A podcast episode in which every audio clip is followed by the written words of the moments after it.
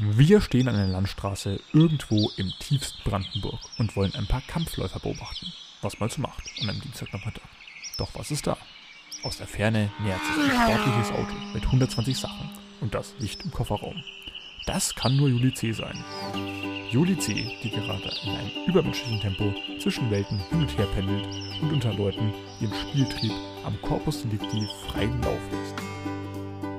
Ich streck schon mal meinen Finger raus, vielleicht nimmt sie uns ja mit.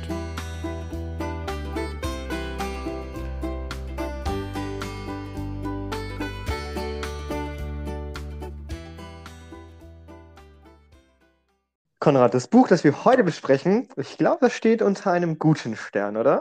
Reden wir über Star Wars. Nee, nicht ganz. Nee, als ich das Buch gelesen habe und da kam ein ganz bestimmtes anderes Buch drin vor, ähm, Mhm. musste ich irgendwie direkt an dich denken. Ähm, und weil du davon.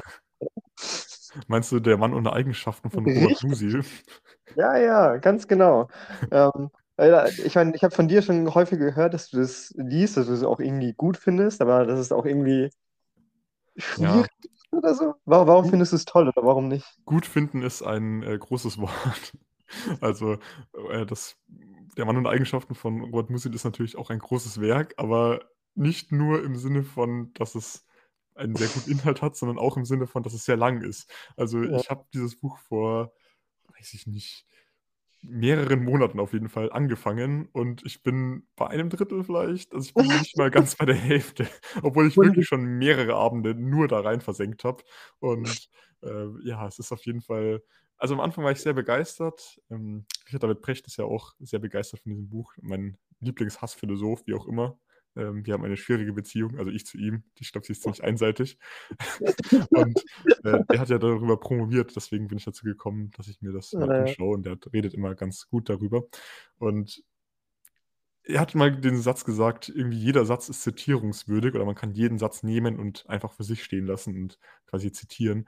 Und das stimmt auf jeden Fall. Also jeder Satz daraus ist einfach krass. Was auch nicht unbedingt dazu beiträgt, dass es einfach zu verstehen ist, oder was heißt einfach zu verstehen? Ich verstehe es schon, aber halt so, dass es jetzt Ja. eine, sehr, eine sehr angenehme Lektüre ist. Also ja, es ist schon ein, eine, ein wilder Ritt. Aber es passt auch sehr gut zu dem Buch, das wir heute besprechen, weil sich Ja. da ziemlich viele Parallelen ergeben. Ja. Vielleicht, um das von Robert Musil noch ein bisschen einzuordnen, wie würdest du Robert Musil beschreiben? ja. Hast Du, du hast ja Also- was rausgesucht. Genau, also vom lebendigen Museum Online, finde ich, die haben dann eine ganz gute Beschreibung von ihm gegeben. Ich lese die mal kurz vor. Robert Musil gilt als renommierter und gleichzeitig kaum gelesener deutschsprachiger Autor. Sein bekanntestes Werk, das große Romanprojekt Der Mann ohne Eigenschaften, kann er nicht vollenden. Krankheiten, Geldmangel und die politischen Ereignisse seiner Zeit behindern nicht nur die Arbeit, sondern er stirbt dann auch, nämlich vereinsamt 1942 im Exil. Und ja, es ist ein großes Buch. Du hast schon mehrere Abende drin rein versenkt und du bist nicht, noch nicht fertig. Er ist auch noch nicht fertig geworden. Also es ist ja ein bisschen so Kafka-mäßig, ne? Ein riesen Buch schreiben und nicht fertig werden. Naja, Aber gut. trotzdem 100 Jahre später immer noch erwähnt werden. Also das ist ja auch Ja. eine Leistung. Für ein unvollendetes Projekt berühmt zu werden, kann man machen. Aber du hast ja gemeint, dass Ja. sich allein schon das, was du jetzt über Musil gelesen hast, also jetzt nicht unbedingt Ja. das Buch an sich, sondern Ja. Musil selber, dass dich extrem an die Hauptperson in unserem heutigen Werk, also wir sind ja immer noch Ja. bei äh, Juli C., ähm, Ja. dass, dich, dass dich extrem daran erinnert. Ich würde sagen, da können wir ja gleich schon mal mit dem Inhalt ähm, Ja. bisschen, können wir den ein bisschen klären. Da haben wir nämlich die 14-jährige Ada. Ähm, also irgendwie, ich habe mir gedacht, das wäre eigentlich ein ganz gutes Buch, zumindest am Anfang, was man in der Schule lesen könnte. Das habe ich mir dann gesagt, so, äh, hat es nur geschrieben, damit man es in der Schule lesen kann. Was aber dann für Themen drin vorkommen, weiß ich nicht, ob man das unbedingt in der Schule lesen wird. Also äh, da kann man jetzt gespannt sein, was Bin kommt. Ja, die 14-jährige Ada wechselt das Gymnasium. Ähm, und zwar kommt sie auf das Ernst-Bloch-Gymnasium in Bonn jetzt. Und das ist Ja. eine Schule für Problem Problemkinder, die alle ein bisschen Ja. aus dem Raster gefallen sind. Was, was mit Ada falsch läuft, wir, oder was heißt falsch läuft, warum sie eine besondere Person ist, äh, werden wir noch sehen. genau, also Ernst Bloch, ich weiß nicht, kennst du den Typen? Er, erklär mich auf. Nee, also das ist ein Philosoph, ähm, der irgendwie auch gut in das Buch reinpasst. Äh, der ist 1977 gestorben, also ist noch gar nicht so alt. Und er hat zum Beispiel Geist der Utopie Mhm. geschrieben. Er hat auch, ja, so ein bisschen marxistische, kommunistische Züge gehabt, auch ein bisschen ni- nihilistische Züge, war gegen den Nationalsozialismus. Der hat da auch einiges gearbeitet, ist von Ort zu Ort ge gewandert so. Und ähm, ich glaube, der passt auch ganz gut in das Buch rein. Ich meine, das Mhm. kommt ja auch häufig vor. Ernst Bloch wird ja eigentlich nur gesagt.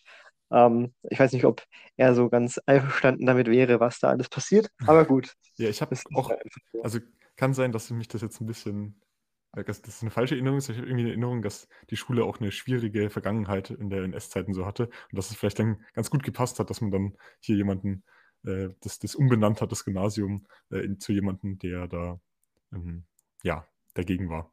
Ich möchte auch noch Ja, zum, zum Inhalt Zusammenfassung heute sagen, dass ich online keine Quelle gefunden habe, die den Text irgendwie zusammengefasst hat. Normalerweise mache ich immer Hm. so, dass ich natürlich schon ähm, meine eigenen Gedanken da auch immer reinbringe, aber mich auch immer orientiere, was ich äh, woanders sehe. Und äh, heute ist es jetzt wirklich, also ich habe einfach nichts gefunden. Das ist jetzt alles auf meinem Mist gewachsen. Äh, deswegen, ähm, ja, Philipp, falls du jetzt noch irgendwie was hast, was ich vergessen habe, dann ja, ja, kannst du das ich. natürlich, steht es frei, das zu ergänzen. Und es ist mir nachzusehen, falls ich jetzt hier was vergessen hätte. Ja. Ada führt glaube, auf jeden. Fall im ersten Jahr, das sie an Ernst Bloch verbringt, ein ziemliches Außenseiterdasein. Sie steht in der Pause immer ziemlich distanziert von den anderen auf dem Raucherhof, immer so am äh, gleichen Fleck, sagt nicht besonders viel, hat keine Freunde, fällt aber gelegentlich auf, indem sie sehr, ich sag mal, selbstbewusste, intelligente und reflektierte Bemerkungen macht, mit denen sie aber Ja, teilweise auch aneckt. Also ähm, ja, zum Beispiel bei den Lehrern. Ja. Und dann, als sie in einer Pause durch einen gezielten Aufspruch eine beliebte Mitschülerin bloßstellt, wird sie von drei Mitschülern auf dem Klo bedrängt und belästigt. Also so ein Außenseiter-Dasein ist für sie nicht so ganz angenehm. Ja. Und da hat sie dann natürlich ein bisschen Redebedarf. Also sie wird da mies begrapscht und ähm, bedroht, sage ich mal. Und auch eine sehr heftige Szene auch. Ähm, Ja, und sie muss sich dann natürlich, sie muss, sie hat da Bedürfnis, mit wem zu da reden, so drüber, drüber zu reden, mit ihren, mit ihrer Mutter. Sie hat eine alleinerziehende Mutter ähm, und einen Stiefvater, der auch ab und zu vorkommt, aber das ist so eine Nebenhandlung. Wir haben ja ganz viele so Nebenhandlungen, die ähnlich wie der Mann ohne Eigenschaften ähm, vorkommen, aber nicht unbedingt was zum Hauptstrang beitragen. Ähm, ja, unter anderem eben diese Geschichte mit dem Stiefvater, dass der ähm, ja dann sich scheiden lässt und so Zeug. Auf jeden Fall ähm, vertraut sie sich dann einem Mitschüler von sich an, nämlich der Olaf. Der ist noch jemand, der am ehesten noch irgendwie äh, so scheint, als ob sie bei ihm Gehör finden würde, als ob sie sich ihm anvertrauen kann. Äh, was vielleicht daran liegen könnte, dass er in einer Metalband spielt, also in der Schul-Metalband, so ein bisschen. Die in der Schule, Schule so einen Probenraum. Äh, die Metalband heißt Die Ohren und ähm, ja, sie ähm, werden dann so ein bisschen Freunde. Er ist ja, dadurch, dass er da so ein Metaler ist, auch so ein bisschen Außenseiter in der Klasse. Und ähm, er beschützt sie dann auch und äh, stellt sie dann nach und nach den anderen Bandmitgliedern vor. Unter anderem dem Rocket. Äh, das ist ein bisschen älterer ähm, Schüler auch schon in der Metalband, äh, Gitarrist. Und äh, der hat die Idee, dass als Olaf 16 Jahre alt wird, er bei er, dass Olaf an, an, an diesem Geburtstag entjungfert werden soll. Und dann überlegen sie, wie sie es machen können. Und dann bietet sich äh, Ada da eben an und äh, sie bläst ihm dann an seinem Geburtstag einen. Und äh, er will danach, also Olaf will danach nichts mehr von ihr hören. Ähm, das ist ein bisschen schwierig, weil er eigentlich nur mit ihr befreundet sein wollte und sie so beschützen wollte. Und er weiß aber selber nicht so ganz, was jetzt eigentlich das Problem ist. Und sie weiß es auch nicht. Auf jeden Fall, diese Freundschaft zerbricht ein bisschen. ja. Gut, und danach, nach einem Jahr, kommt ein weiterer Schüler in die Klasse, der fast heißt wie Olaf, nur ein bisschen andere Vokale. Ähm, der neue Schüler Aleph, der so halb Ägypter, ein Viertel Franzose, also irgendwie ganz exotisch. Und er kommt ursprünglich nämlich dann aus Kairo, ist viel rumgekommen. Und im Gegensatz zu Ada ist er extrem beliebt. Er wird stets von Aposteln und natürlich auch den, also seinen Aposteln, die so seine Gang praktisch, und ganz viele Verehrerinnen umringt. Er ist so ein Also bisschen der sieht, Prophet, ne? Ja, von was ist dann die Frage. Ja. Ähm, was er und dann ähm, Azam, Ada gemeinsam haben, ist dann ihre Bildung. Die sind beide super intelligent. Zumindest denken sie das, aber gut. Ähm, Ja, genau, sie denken das zumindest. Aber sie sind auch beide recht gut in der Schule eigentlich, zumindest im Deutschunterricht und im Geschichtsunterricht. Äh, Die beiden Unterrichte, die wir mitbekommen. Mhm. Und Sportunterricht auch noch. Das ist später noch wichtig. Ja, in Naturwissenschaften Ähm, sind sie, glaube ich, nicht so. Also ich glaube, äh, da hat ja Aleph dann irgendwann Nachhilfe und so. Einfach nur das. Also äh, die sind nicht überall super. Aber schon. ja, genau. Aber glaube ich schon. Ja. Ähm, die beiden ecken auch gemeinsam an, so wie sie denken, so wie sie reden. Das ist alles, ja, recht. Man merkt, dass da Passion hintersteckt oder eben nicht. Naja, vielleicht wollen sie auch nur spielen. Ähm, genau. Was ja auch noch wichtig ist, Aleph ist drei Jahre älter als Ada. Das dann, also sie ist 15, dann muss er anscheinend 18 sein, oder? Ja, genau. Er ist schon volljährig. Äh, und ich glaube, es liegt daran, weil sie früher eingeschult wurde oder irgendwas übersprungen hat und er eher so ein bisschen später. Also Na, okay, ja. das, da, dadurch kommt es zustande, dass sie in der gleichen Klasse sind. Und halt auch, weil er viel rumgezogen ist und sowas, das vielleicht wird dann irgendwas aus anderen Ländern nicht so ganz anerkannt oder irgend sowas. Ah, okay, ja. Auf jeden Fall hat er und Alaf doch beide auch Der Mann oder Eigenschaften gelesen, also das Buch von Robert Musil. Und was ich interessant finde, dass das auch ständig angesprochen wird, also es ist wirklich Hm. häufig, wird das erwähnt. Und ich weiß aber auch gar nicht, wird das zitiert, weil du gesagt hast, äh, oder David, David, Richard David Precht meint, dass jedes, wo, jeder Satz äh, daraus zitierfähig ist. Ich glaube, zitiert wird aus Robert Musils Der Mann und Eigenschaften nicht, oder? Also indirekt auf jeden Fall.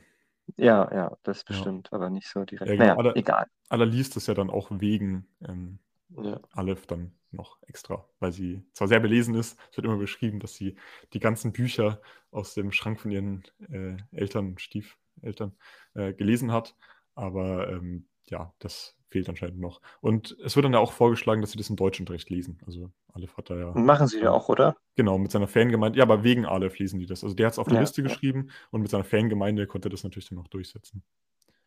Ja. Ja, da erkennt man auch schon, dass Aleph eine ziemlich manipulative Ader hat. Und äh, der beschäftigt sich auch ziemlich viel mit äh, Spieltheorie und äh, schafft es vielleicht deswegen, weil er so intelligent ist, vielleicht durch seine spieltheoretischen Manipulationen, wie auch immer, äh, Ada ganz in seinen Bann zu ziehen. Also sie wird quasi auch mit eine Verehrerin äh, unter den ganzen anderen. Mhm. Und in dem Parallelstrang, wie du auch vorhin gemeint hast, haben wir da ganz viele verschiedene Geschichten, die sich dann da in ein Gesamtkonzept weben. Da wird der Deutschlehrer und der Sportlehrer äh, Smutek angeführt, das ist der gleiche Mensch, Hm. äh, es sind keine zwei verschiedenen. Er hat eine polnische Herkunft und lebt ein bisschen unzufrieden mit seiner Frau, kinderlos zusammen und er brennt aber dafür. Also er ist richtig idealistisch da, äh, auf Ernst-Bloch die äh, ja, zu lehren und er will da eine erfolgreiche Leichtathletikgruppe aufbauen.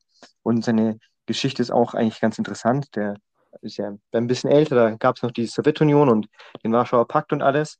Äh, gut, dass das in Polen alles passt. Ähm, Auf Mhm. jeden Fall ist er dann auch in einem Ghetto, oder? Und kommt dann irgendwie Mhm. raus. Also der ist auch ein bisschen so eine verfolgte Person, passt ja auch irgendwie zu seinem idealistischen Charakter, dass er da dann gegen das System ähm, macht. Und genau, ist, ich finde ihn eigentlich daher auch eine ganz sympathische Person eigentlich. Ja. Gut, das ändert sich dann später. Und er ist auch sehr enthusiastisch, dass Polen in die EU aufgenommen wird. Also das ganze spielt so Ja. rund um 2004. Zwischen 2002 und 2004, Ja, ja. ja. Also insgesamt zwei Jahre dauert das Stück. So lange dauert es auch, das zu lesen, weil es recht lang ist. Ja. Und ähm, in dieser Leichtathletikgruppe, die er dann so langsam durchboxt, also man erfährt dann da, dass er erst Schwierigkeiten hat, gegen die etablierten Leute da anzukämpfen, dass er da irgendwie was aufbauen kann, dass ihm das genehmigt wird. Und äh, er hat dann eigentlich nur so eine einzige potenziell geeignete Läuferin, die dann Mhm. auch wirklich Bock drauf hat und intrinsisch dabei ist und nicht nur, weil Smutek gut aussie aussieht. Äh, und das ist Ada. Und ja, Smutek trainiert dann oft alleine mit ihr zusammen, eben weil sie dieses Potenzial hat äh, und erzählt dann, also Ada ist ja eher introvertiert, sag ich mal so, eher stumm äh, mit einzelnen Ausbrüchen und baut dann über die Zeit mit ihr so eine Vertrautheit auf. Ja. Und dann geht es auf eine Kursfahrt, also die sind da irgendwie unterwegs. Und Ada rettet dann Smuteks Frau, die da auch dabei ist. Ähm, die bricht in See ein und dann zugefrorenen, ja. rettet, ja, genau, zu, genau, zu, zugefrorenen See, sonst kann man nicht einbrechen, ist richtig.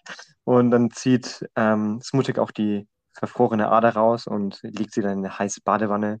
Ähm, ist das ein bisschen komisch? Nee, das ist bestimmt nicht komisch. Zum, zum Aufbauen, ne? Ja, und Ja. man fragt sich jetzt so, hä, warum ist Smutiks Frau irgendwie bei einem äh, zugefrorenen See? Warum ist die da? Warum ist die erstmal auf dem See? Warum bricht die da ein? Ähm, warum muss Ada sie da raus retten? Ähm, die ist so ein bisschen sehr unzufrieden und ein bisschen suizidal, hatte ich so den Eindruck. Ja, ja. Ein bisschen deprimiert oder depressiv auch ein bisschen. Ja. Ja, und als dann Aleph davon erfährt, dass Smutek sie, also Ada ausgezogen hat und die Badewanne gelegt hat, damit, damit sie da ähm, ja, wieder zu Sinnen kommt, ähm, wittert er eine Chance, einige seiner Theorien, er ist ja sehr spieltheoretisch begeistert, auszuprobieren. Und zwar stiftet er Ada dazu an, Smutek nach einem gemeinsamen Lauftraining zu verführen.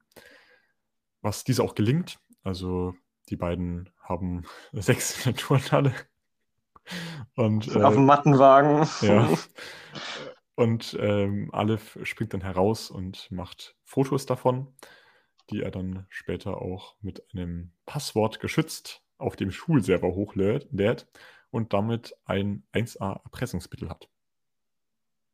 Das mit dem Schulserver habe ich nicht so ganz verstanden, warum man das jetzt da hochladen muss. Ähm, aber Ja, also- gut, Also ähm, warum? Er muss jetzt nur irgendwem das Passwort geben und ah, ja, okay. dann und ein Passwort kann man ja viel einfacher irgendwie rumreichen als eine Ja, ja. Datei. Natürlich hätte es auch auf einen USB-Stick ziehen können und irgendwie Leuten geben können oder sowas, aber ich finde das schon sehr smooth. Also jetzt muss nur dieses Wort, ähm, ich glaube, es war sogar Spieltrieb, oder?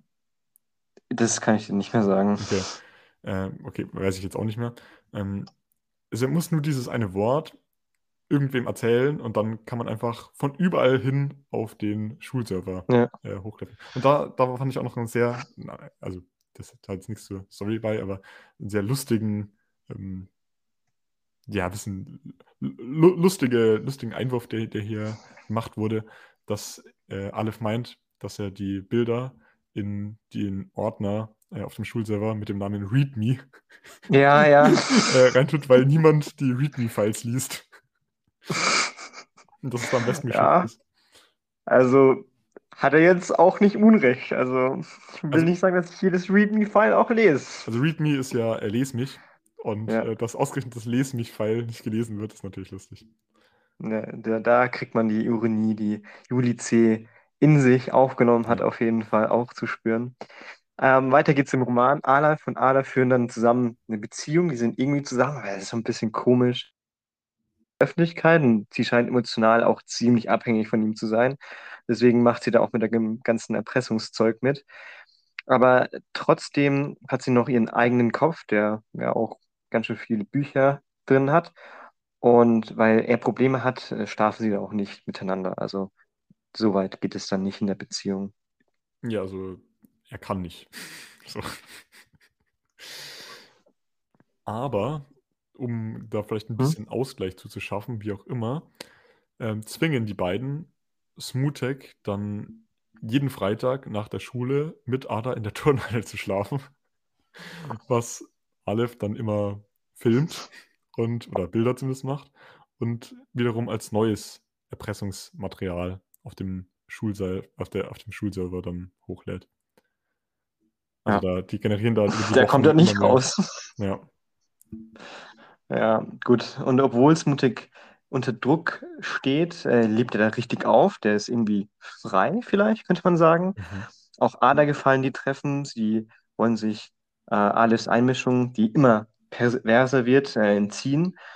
Und diese erklärt die Treffen Ja, für beendet er will irgendwann. mit der Zeit zum Beispiel auch so Fesselspiele und sowas dann Gastiles Ja. machen. Obwohl die beide Ja. jetzt nicht unbedingt Bock darauf haben. Ja, gut. Und irgendwann reicht's mutig dann. Der verprügelt Aleph dann so sehr, dass er äh, Zähne ausgeschlagen bekommt und der muss dann ins Krankenhaus. Ja, also, weil, Ähm, also ähm, ähm. Aleph es beendet die Treffen. Er sagt, äh, wenn ihr nicht mehr wollt, dann äh, ist Schluss und daraufhin verprügelt er ihn dann. Hm. Ja, ja genau, und Und ins, dann, ins Krankenhaus, genau. genau. Und es, es, es Äh, folgt dann, dann ja. deswegen eine Gerichtsverhandlung, äh, wo Ada mit einem Brennen, es mit einem brennenden Plädoyer dann schafft, die sonst kalte Sophie genannte Richterin davon zu überzeugen, dass Smutek, den sie gewissermaßen liebt mittlerweile, also ähm, die haben dann vorher auch Mhm. noch so ein Techtelmechtel im Kartenraum in der Schule gehabt, ähm, dass er unschuldig ist und dass äh, Aleph gewissermaßen nur was ausprobieren wollte und sie schafft durch ihre brennende Rede die Richterin davon zu überzeugen und Aleph bekommt dann nur sechs Monate Bewährungsstrafe. Er ist ja volljährig, also er ist ja schon 18 und äh, hat da eben eigentlich eine miese Erpressung begangen. So, da ist, glaube ich, sechs Monate schon ähm, sehr gnädig. Und Smutek, der eigentlich eine, Ja. eine Minderjährige, also eine 15-jährige, Und 16-jährige, Schutzbefohlene, das wird ja auch im ja, Roman gesagt. Also das ist unter 15 Jahre, was sehr schlecht ist. Also Ja, ähm, die das Aleph will ja unbedingt, dass es vor dem 16. Geburtstag von Ada anfängt, ja, weil dann ist es noch minderjähriger ja, und dann ist es der, Schü ähm, der Lehrer und ja, die Schülerin ist ja die Schutzbefohlene. genau. Also der hat das schon durchdacht, sage ich mal. Also der ist da schon sehr, wie du vorhin meintest, manipulativ unterwegs. Ja, also, Und ja, ähm, genau, und dann, dann ist es ja eigentlich schon eine Kindesmisshandlung. Und ja, der kommt dann aber straffrei aus dem Gericht, eben wegen diesem Plädoyer von Ada. Also ja. hat da ziemlich viel gerissen. Und von seiner Frau getrennt, ähm, die hat das natürlich mitbekommen, fand das nicht so geil, fährt er mit der dann inzwischen 16-jährigen Ada äh, im Sommer nach Wien, wo Ja, Robert Musil und der Mann in Eigenschaften ähm, geliebt haben. gelebt haben. Ja. Ja, was ich interessant fand, was ich, das fand ich auch cool, ähm, die, es gibt ja die Eisheiligen, Mhm. ähm, Bonifatius, Servatius und so weiter. Und eine der, es gibt vier Hei- Eisheiligen, äh, der dritte fällt mir nicht ein, aber die vierte weiß ich, ist nämlich die kalte Sophie. Und das ist dann die Richterin. Und die Überschrift, die Kapitelüberschriften heißen ja die verschiedenen Ei Eisheiligen und dann die kalte Sophie, was ich Mhm. ganz interessant fand. Und was auch interessant ist, ist, dass ich, das ist ja so eine auktorialer Ich-Erzähler ein bisschen, ähm, sage ich mal, und dabei handelt es sich um die Richterin. Also kann man sich auch nicht so ganz sicher sein, dass da irgendwie alles richtig ist, weil, naja, die Richterin kann ja auch nur das wissen, die war ja nicht dabei. Also die kann ja Mhm. auch nur wissen, was ihr erzählt wurde. Deswegen Und wenn wir ja das auch eh schon mit Unsicherheit dabei. manipulativen Personen äh, haben, die hier erzählen, wer weiß, ob da das Recht nicht auf irgendwelchen Augen blind ist. Also jetzt nicht im politischen Sinne gemeint. Ja. Naja, aber dann kommen wir eigentlich direkt äh, dahin, was der Text uns bedeutet, äh, was Ja. der Text bedeutet und was er uns sagen will. Mal ein bisschen analysieren, ein bisschen interpretieren. Also Ja. Inhalt ist jetzt einigermaßen durch. Ja. Zumindest soweit, was ich für wichtig empfunden habe. Ja, nee, aber hast, du- hast du auf jeden Fall gut gemacht. Aber was ich natürlich noch sagen muss und was, womit ich meine Interpretation anfange, sind natürlich die Namen. Das ist natürlich klar. Ähm, natürlich, die sprechen sehr viel. Zumal, also aber erstmal zu Ada und Aleph, die fangen natürlich beide mit A an. Interessant. Smutik und äh, seine Frau Smutik, die, die kriegt keinen Namen, die heißt nur Frau Smutik. Und dann noch Olaf und Odetta, die hast du jetzt nicht erwähnt. Ich weiß auch nicht so ganz, die habe ich nicht ganz gecheckt, was die. Wa- Was? Äh, Sag nochmal. Odetta gibt es doch noch. Irgendwie, Ja. die ist am Ähm, Ende. kurz, kurz, kurz, kurz, wer Odetta ist. Odetta ist ein anderes Mädchen aus der Schulklasse, also auch eine Schülerin.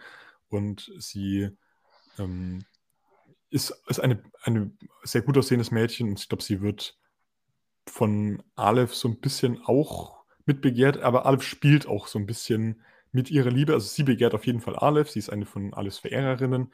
Und er spielt zumindest in einer Szene Ada und Ale, äh, Odetta so ein bisschen gegeneinander aus. Ja, genau. Und deswegen so äh, die Namen, wie die anfangen mit den äh, Buchstaben Ada Aleph der Olaf, dass die vielleicht ein bisschen zusammengehören, die, die kommt ja auch noch irgendwie rein am Ende, oder? Mhm. Olaf dazu. Äh, und Smutek dann. Also Ada, ich weiß nicht, ob du das wusstest, ähm, das fand ich ganz interessant. Ada ist eine Programmiersprache und äh, in, in einer Weise programmiert dann auch Aleph Ada ein bisschen, deswegen das fand ich auch ganz interessant. Aber da merkt man auch, dass Aleph und Ada beide schlau sind und ja, gut gebildet sind, äh, wie wir hier von so ein bisschen verkannte Genies, wie wir auch Robert Musil in der Lebendigen Museum Ja, Online Beschreibung gesehen haben. Also er gilt als renommierter und gleichzeitig kaum gelesener deutschsprachiger Autor. So ein bisschen, wie gesagt, verkanntes Genie, wie sie sich, würde ich auch mal so sagen, Ada und Aleph selbst sehen. ja, dann haben Und wir ja Smutek und äh, seine Frau, also Frau Smutek. ja, Äh, Smutek bedeutet auf Polnisch Traurigkeit ja, und äh, Smutek verkörpert ja eigentlich so ein bisschen das Gute im Menschen, die Hoffnung, ja, der genau. Idealismus. Ähm, Ja. Gut, das kann man jetzt von Frau Smutek nicht unbedingt sagen, die ist eher so das äh, Gegenteil dazu, eher die Traurigkeit. Obwohl, aber das, ich fand interessant, es wird ja die Geschichte von Smutek erzählt und dann später auch, wie sie sich kennengelernt Hm, haben. ja, Und Frau Smutek ist in der Erzählung eine sehr starke Frau. Also ja. da ist Smutek eigentlich irgendwie nur ein Nebencharakter und Frau Smutek, die ist irgendwie in Berlin, äh, wo sie dann ausgewandert sind und sind, glaube ich, in der Bar, oder? Und, Mhm, ja. äh, In und so einer, in die so einem besetzten Haus dort. auch. Genau, genau. Und die behauptet sich dort, anders als äh, Herr Smutek, der ist da ein bisschen im Hintergrund. Und das fand ich dann schon interessant, dass man auch Frau Smutek im Hintergrund, also den Hintergrund von Frau Smutek mitbekommt und dass sie da eigentlich, ja, auch irgendwo auch einen Idealismus verkörpert, der jetzt vielleicht ein bisschen weg ist, wenn sie depressiv ist, aber dennoch. Ja, ich finde, Ja, Smutek, also ja gut, allein schon dieses Alter, verkörpert so ein bisschen die, den alten Mensch, also so die, die, die halt, also nicht die neue Generation so, okay, das, ja, das ja. ist keine krasse Erkenntnis so. Nee, was ich Aber halt meine, ist, er, er verkörpert so ein bisschen die alte Welt. Also er kommt ja aus ja, der, aus dem, aus dem Sowjet-Ding und er, er hat jetzt diesen Glauben, den ja Anfang der Nullerjahre wahrscheinlich sehr viele Leute ähm, hatten, dass jetzt äh, immer noch alles besser wird und so, auch im Osten und sowas. Äh, wie gesagt, jetzt EU-Beitritt von Polen zum Beispiel. Und ähm, das Ganze wird ja dann, also Ada und Aleph haben diesen Glauben, dass alles besser wird ja nicht. Und das wird ja dann so ein bisschen auch ad absurdum geführt, dieser Idealismus. genau, ja. Dass man merkt, dass irgendwie was nicht stimmen kann. Ja, ja, schon. Dann haben wir hier auch ganz deutlich in den Personen selbst so ein Anderssein. Die sind ja irgendwie, wir kriegen kein Gemeinschaftsgefühl. Also die sind ja nicht irgendwie in der großen Klasse zusammen, also schon, aber es wird dann immer nur auf Ada und Aleph und Smutek eingegangen, oder? Und Mhm. da Ja, haben wir dann so ein bisschen einen Einzel Individualismus in der Gesell äh, in der Gemeinschaft ein bisschen. Ähm, und hier als Beispiel Ada, ähm, die wird ja auch nicht als schön bezeichnet. Alle anderen irgendwie werden immer als super schön und die Prinzessinnen. Werden sie auch Ja. genannt, genau. Und da hebt sie sich ab und dann ist sie natürlich auch schlauer als alle anderen und ist die Einzige, die im Leichtathletiktraining was reißt. Dann Aleph, der ist eher klein, der ist äh, auch Ausländer, es kommt ja auch aus Ägypten und ist auch irgendwie Viertelfranzose, also was ganz anderes, ist auch 18, deutlich älter als alle anderen. Dann haben wir Smutek, der ist recht groß, der kommt aus Polen und seine Muttersprache ist ja auch Polnisch und er ist ja Deutschlehrer, was irgendwie auch ungewöhnlich ist. Ich weiß nicht, die Deutschlehrer haben die muttersprachlich was anderes. Auf jeden Fall, ähm, ja, ist ganz interessant. Ja. Genau. Äh, dann vielleicht auch zur Sprache. Ich finde, Ja, da muss ich, da muss ich äh, ja, auf jeden Fall wieder an den Mann und Eigenschaften äh, verweisen. Also sowohl vom Schreibstil als auch vom Aufbau her.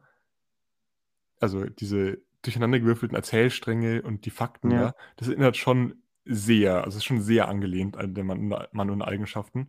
Ähm, eben vor allem diese Abschweifungen, die man hier äh, oft hat, der sehr sachliche, ähm, erzählende, ja, ja, ähm, es wird ja von der Richterin geschrieben, es klingt auch so ein bisschen so, als ob sie halt jetzt einfach da einen Bericht ähm, für sich selber schreibt, aber halt natürlich auf einer Gerichtsebene. Das hat mir auch schon öfter von der UDC gesagt, dass sie so ein bisschen so eine, ähm, so eine Sprache drauf hat. Wobei es jetzt ja, natürlich nicht nur sachlich ist, so ist jetzt natürlich auch nicht. Aber ich finde am deutlichsten die, ja, die, die Parallelen zwischen der Mann und Eigenschaften und äh, jetzt hier Spieltrieb, dass das dass es schon sehr daran orientiert ist und nicht abgekupfert oder sowas, sondern so halt einfach inspiriert davon oder, oder ja. ähm, dass, man, dass, man das, dass man das hier gewertschätzt wird oder dass darauf eingegangen wird, so erkennt man an der deskriptiven Art, wie die Kapitel benannt sind. Weil in Mann und Eigenschaften haben wir immer so Überschriften, wie man es jetzt vielleicht von einem ähm, noch nicht fertiggestellten Buch, also es ist ja auch ein Fragment nur oder halt, ja, eine Skizze, ja. auch immer, ähm, ähm, erwarten könnte, haben wir dann so, so, Überschriften wie irgendwie, die irgendwie lauten, ähm, äh, mir fällt gerade kein Name aus der man eine Eigenschaften ein. Ähm, scheiße. Kannst du vielleicht später sagen? Ich, ich sag vielleicht noch was. Ja, also doch, doch, doch. Das, das, ich sag nur noch einen Satz. Ähm, der, der, die, die und die Person ähm, besucht mit der und der Person dieses Theater. Das ist dann so Überschrift da von der Mann und Eigenschaften. Und das haben wir hier auch so ein bisschen. Also hier mhm. kommen auch so Kapitelüberschriften wie ähm, äh, Ada ähm, geht mit Aleph auf die Kursfahrt. So, das könnte eine Überschrift hier sein. Und ich finde, das, das, das ähnelt einfach sehr stark. Ja, voll, voll. Ähm, frage ich dich, du hast es ja ein bisschen gelesen, der Mann ohne Eigenschaften, jetzt Spieltrieb auch. Ich finde, Willi C., das ist aber jetzt nicht nur in diesem Buch so, ich finde, die hat irgendwie so eine recht negative Sprache. Die hat mhm. so Vergleiche, die halt irgendwie halt auf das Negative in dem, äh, in der Sache dann verweisen. Also, keine Ahnung, irgendwie, wenn es ein harter Tisch ist, auf dem Ada schreibt zum Beispiel, sagt sie jetzt nicht, ah ja, das ist irgendwie gut, dass man drauf schreiben kann, sondern das ist so hart wie der Beton. So, Beton ist ja zum Beispiel als die harte Eigenschaft von Beton ist ja irgendwas Negatives zum Beispiel. Mhm. Das ist irgendwie ein bisschen negativ, so ein bisschen so, oh, schon wieder sowas negativ, also, ne, weiß nicht. Mhm. Aber was man sagen kann, ist, dass sich Metaphern und Vergleiche aus dem Bereich des Krieges, deswegen auch negativ, ne? Ja. Ähm, und äh, Kampf und dann der Jagd auch häufen und auch der Tierwelt generell. Und ich finde so Tierwelt äh, wenn wir was, wenn wir Menschen beschreiben und wir nehmen Vergleiche aus der Tierwelt her, und ich möchte jetzt nicht Tiere abwerten, aber Animalisches ist halt einfach irgendwo dieses Barbarische, wird ja mhm. gleichgesetzt häufig und es ist irgendwie so gleich und das ist auch noch sowas, wo ich mir denke so, das ist irgendwie kein schöner Vergleich. Das ist irgendwie aus der Art bei den Haaren herbeigezogen, damit man irgendwie das, ich finde die Vergleiche irgendwie anstrengend zuzuhören oder zu lesen. Ja, also du, du hast ja vorhin irgendwie so gemeint, so angesetzt, dass du mir eine Frage stellen wolltest, hast du dann aber ja, ja. gemacht. ähm, ich würde das einfach mal, obwohl die Frage nicht ausformuliert war, beantworten. Ähm, ja, ja. Also ich, in der Mann und Eigenschaften ist auch ähm, prinzipiell schon eher ein pessimistisches Werk, zumindest was ich bisher jetzt gelesen habe. Mhm. Also ich bin mhm. ja erst bei so ein Drittel der Hälfte circa. Ähm, Weil es ja halt so als großes Thema so ein bisschen über den Menschen der Moderne, den Verlust aller Werten und des, ja, ja. den Niedergang der Hochkultur geht. Also, dass, Aber, es, ja. dass es quasi keine, keine bürgerliche Elite mehr gibt, die irgendwie so bestimmte Wahrheiten irgendwie für sich beanspruchen können, sondern dass irgendwie alles so in einer gewissen Beliebigkeit der, der Moderne verschwimmt und das hat natürlich auch was sehr Negatives an sich. Also es wird in der Mann Eigenschaft noch oft Nietzsche äh, zitiert, was in Spieltrieb auch öfter mal, äh, der Name ja. Nietzsche fällt dort auch ja, ja. öfter mal. Und äh, genau. Aber da kommen wir direkt zu den Themen, das ist eine perfekte Überleitung, nämlich wir haben hier politische und philosophische Diskurse. Also hier das Erste, was du natürlich jetzt auch gesagt hast, Nietzsche, der verkörpert den Nihilismus und im Buch wird auch gesagt, wir sind die Urenkel der Nihilisten, ähm, die Nihilisten, früher Nietzsche, haben darin geglaubt, dass man an nichts glauben kann und wir selber können gar nicht mehr an nichts mehr glauben. Also wir glauben an noch weniger sozusagen. Und die Begründung oder das, was daraus dann kommt, ist dann, dass dem Menschen, weil ja keine Werte mehr da sind, weil er nichts mehr glauben kann, nur noch der Spieltrieb über, überblick bleibt. Mhm. Und ja, das ist dann der Grund, warum sie dann anfangen oder Aleph anfängt, dann dieses Spiel zu spielen.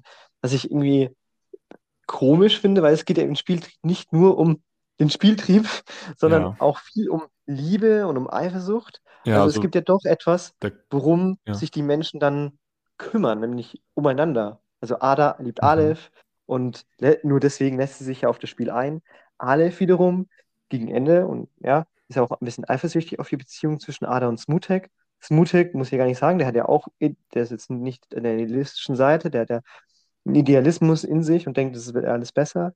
Aber ich weiß nicht, deswegen finde ich, äh, widerlegen sich Ada und Aleph schon ziemlich selbst, denn offensichtlich gibt es ja mehr im Leben eines Menschen als nur der Spieltrieb. Also ich weiß nicht so ganz, ob ich dem, oder was meinst du? Ja, also Juli C. stellt ja den Nihilismus auch so ein bisschen als ein gesellschaftliches Phänomen und auch Problem dar.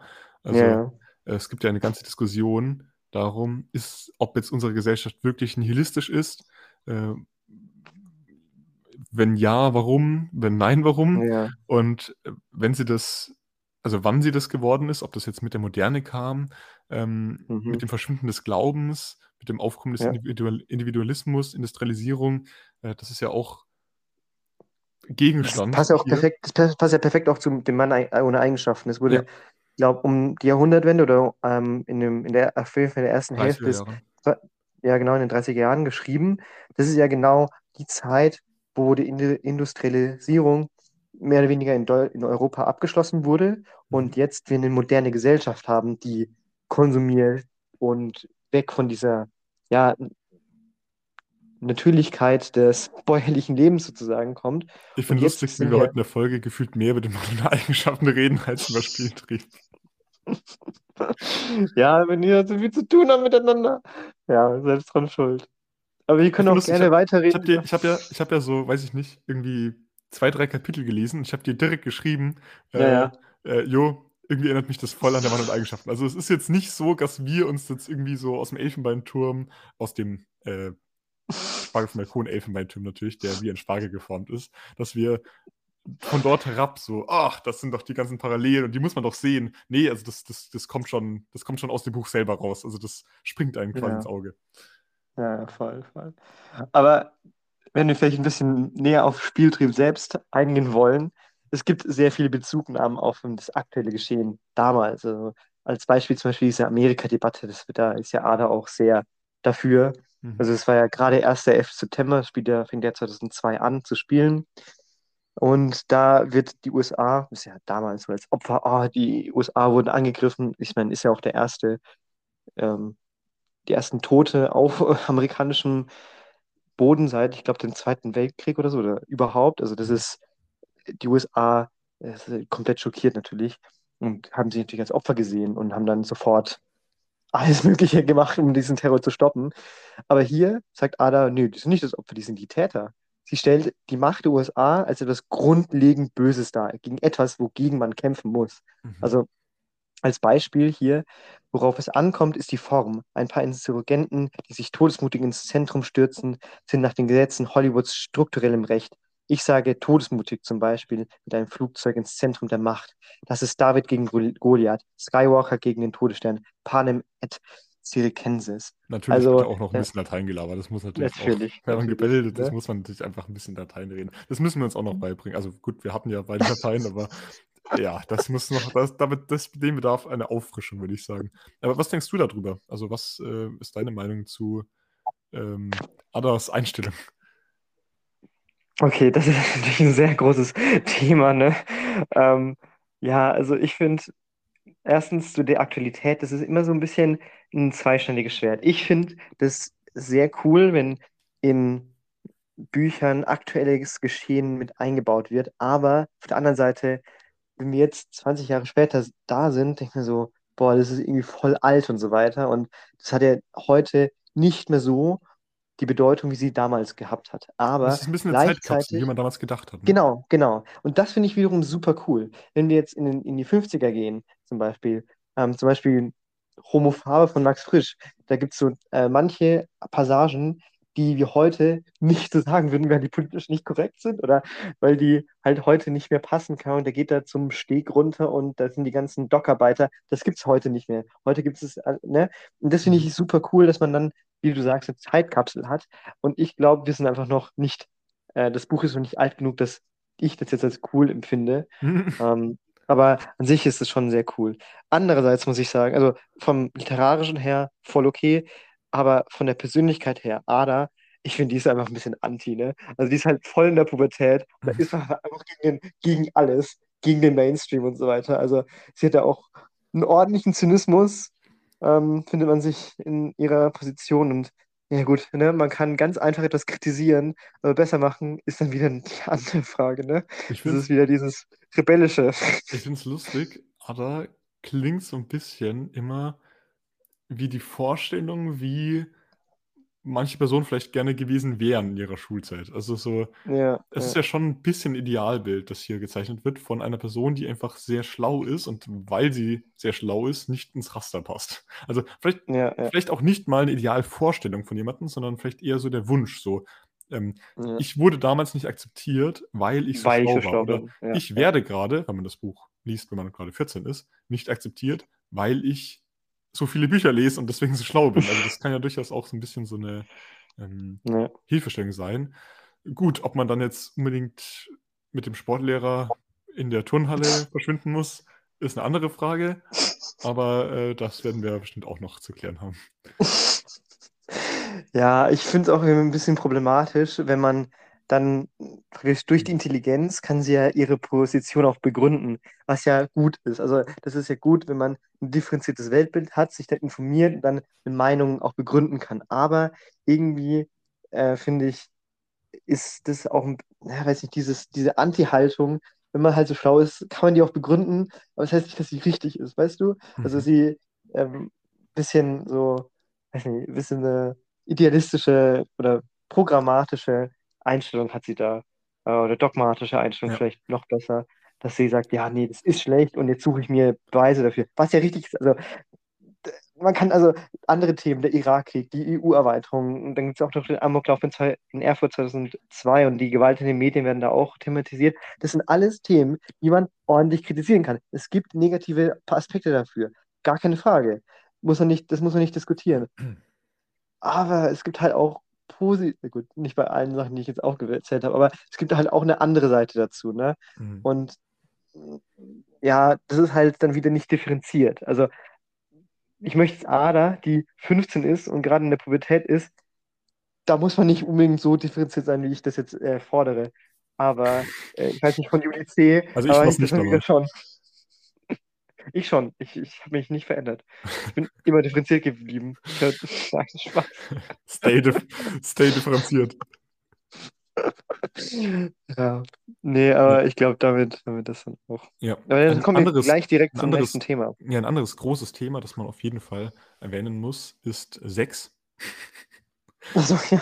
Das äh, kommt hier sehr oft vor. Wir haben ein Werk, das Spieltrieb heißt. Wenn man Triebe denkt, denkt man vielleicht zuerst an Freud, der ja gemeint hat, äh, der Mensch lässt sich auf zwei Triebe zurückreduzieren, den Aggressionstrieb und den äh, Sexualtrieb. Ähm, hier haben wir jetzt noch den Spieltrieb dazu.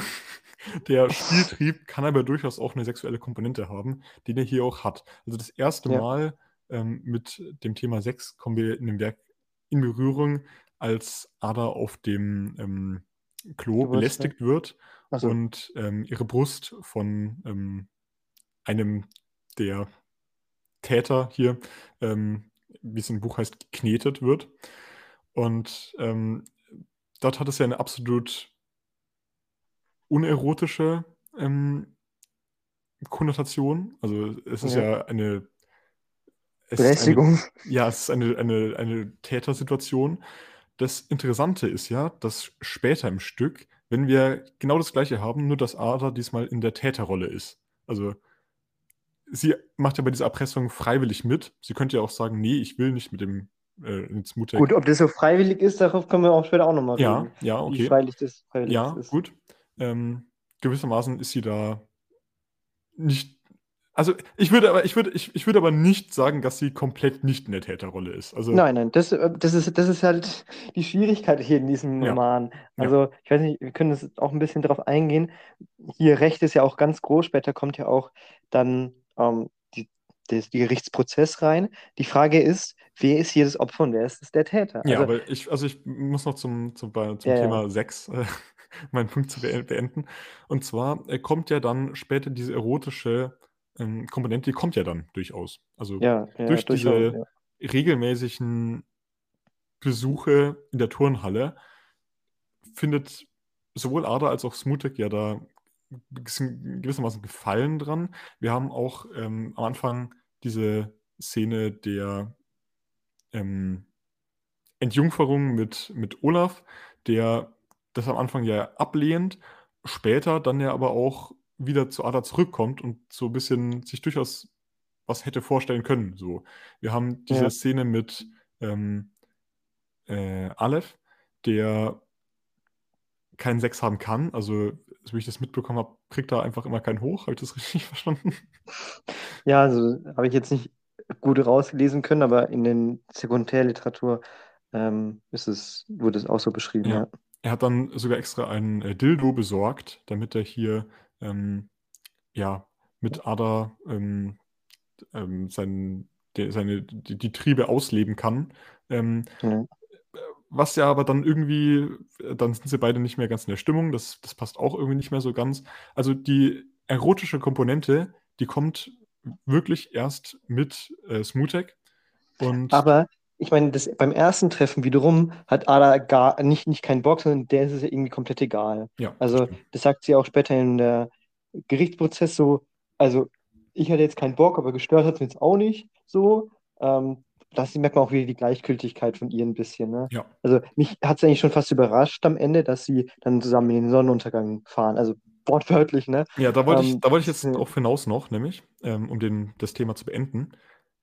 Ähm, mit dem, mit der Erotik, mit der Erotik im Sex kommt dann auch gewissermaßen die Liebe. Also es fällt dann ja Ja. irgendwann mal der, erstmals der Satz von Ada, ähm, ich liebe dich, zu Smutek. Ähm, als, er, als er fällt, beschreibt sie, wird dieser Satz noch beschrieben, als dass, dass es halt so eher rausgerutscht ist.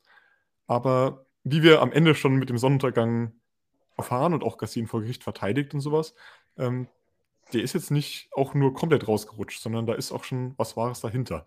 Und Ja gut, äh, freudsche Versprecher so in die Richtung, ne? okay, ja, stimmt. Oh, oha, das sind mehrere Ebenen. Ja, und auf jeden Fall ähm, will ich damit sagen, also wir haben ja hier ei, also einmal Sex ist eine sehr mechanische Art und Ja. äh, quasi eine, eine Mann- und Eigenschaftenmäßig ähm, Emotionslose Art schon fast, ja. ähm, ähm, ja, so, so einfach, äh, ja, einfach ein mechanischer Mechanismus ohne groß was dahinter. Also diese, ähm, was wir da vielleicht irgendwie haben mit Liebe und sowas, äh, dass das alles weg, ich sag mal, säkularisi- säkularisiert wurde, wie auch immer.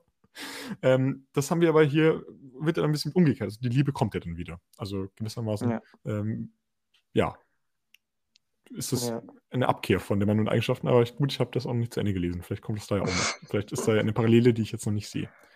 Äh, ich Ah, würde ja, würd sagen, das Thema ist abgehandelt oder vielleicht hast du noch was. Also, Nee, das, das passt schon soweit. Äh, Wir wollen ja auch noch weitermachen, nämlich kommen wir zu höheren Ebenen der Bildung und dem Intellekt. Ich finde, das hat sehr, das wird sehr dick aufgetragen. Also erstens, Spiel ist in der Schule.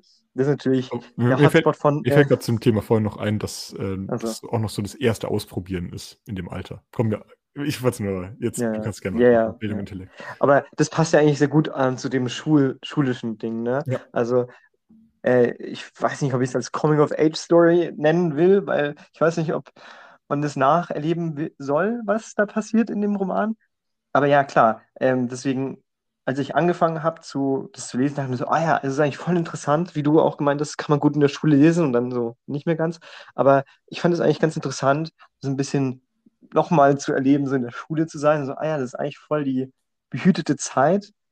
Und, und, und dann irgendwie kommt dann ganz viel dazu, was dann sehr viel Eigenständigkeit hat, ähm, mit diesem Spieltrieb, mit der Manipulation. Da muss man ja auch sehr viel nachdenken dahinter.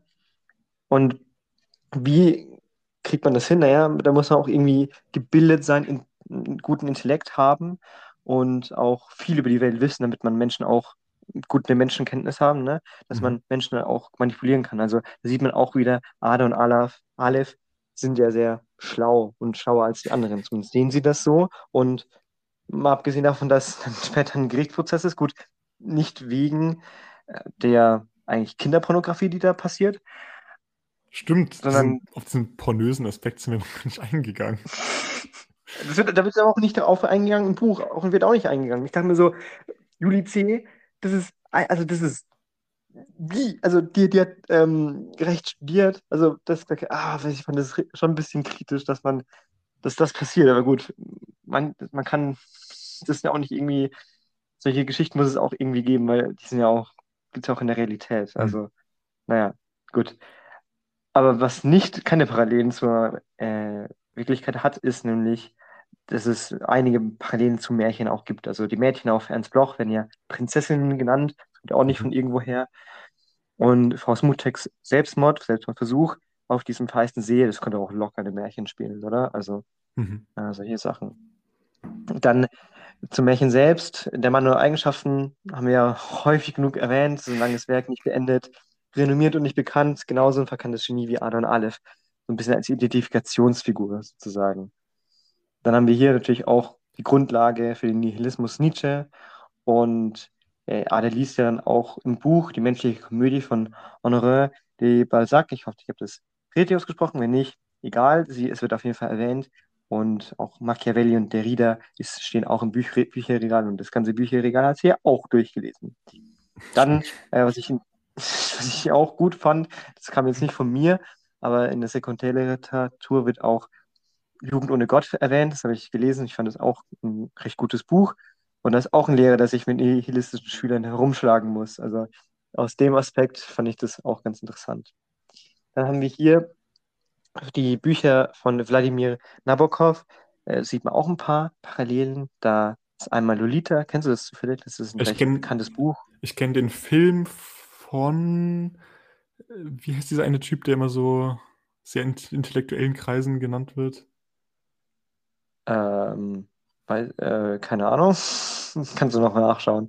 Auf jeden Ja, Fall also gibt es ich, auch noch also ein ich, anderes ich, Buch. ich kenne ich kenn den Film und äh, ja, von Stanley Kubrick. Von Stanley Kubrick ich Ah, okay, ja, gut. Und ähm, jetzt, wo du es sagst, also ich bin absolut nicht drauf gekommen, als ich das Buch gelesen habe, dass das irgendwie so eine Lolita-Perspektive hat. Aber du hast vollkommen recht. Also bei Lolita, um das kurz äh, ein bisschen auszuführen, ist ja auch so, dass da ein älterer Mann von einer minderjährigen ähm, Ja. Mädchen verführt wird und die das aber auch ähm, will. Und zumindest im Film ist es dann so, dass die dann da durch die Gegend fahren und irgendwie mh, ja so eine sehr seltsame Beziehung führen, äh, die dann am Ende natürlich in einer Tragödie enden muss.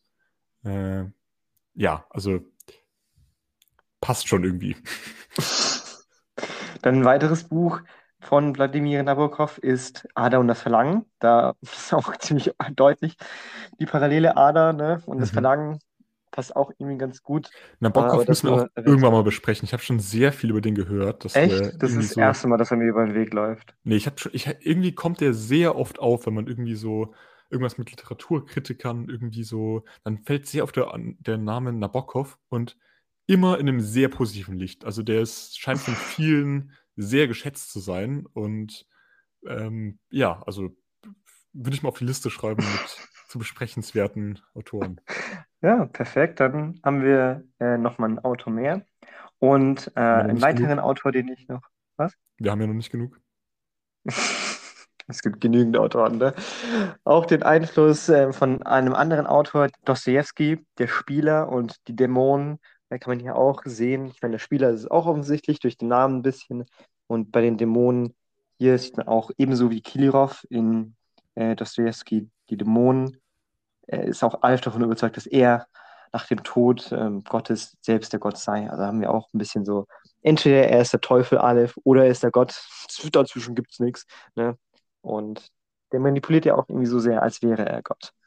Ja, was Naja. wieder so eine sehr moderne Tendenz hat auch, ne? Also das, äh, wie du gemeint hast, nach dem Tod Gottes, also damit wird ja wahrscheinlich auch Nietzsche, gehe ich mal von aus, angespielt. Mhm. Äh, und äh, dann, dass man sich hier ja selbst äh, zum, zum, zum äh, Gott ernennt. Das hat ja auch damit was zu tun, damit kommen wir zum Thema Recht, dass Ja, wenn er jetzt hier Gott spielt, quasi, wenn wir beim Spieltrieb sind, ähm, die Frage nach Opfer-Täter, das haben wir ja vorhin schon mal kurz angesprochen, ja, ähm, das können wir jetzt drüber diskutieren. Wer ist jetzt hier eigentlich, der, wer ist jetzt eigentlich Opfer, wer ist Täter? Am Anfang in dieser Szene auf dem Klo, wo Ada belästigt wird, da haben wir eine ganz klare äh, Aufteilung. Äh, Ada ist Opfer, die drei Jungs, die Bösen, sind Täter.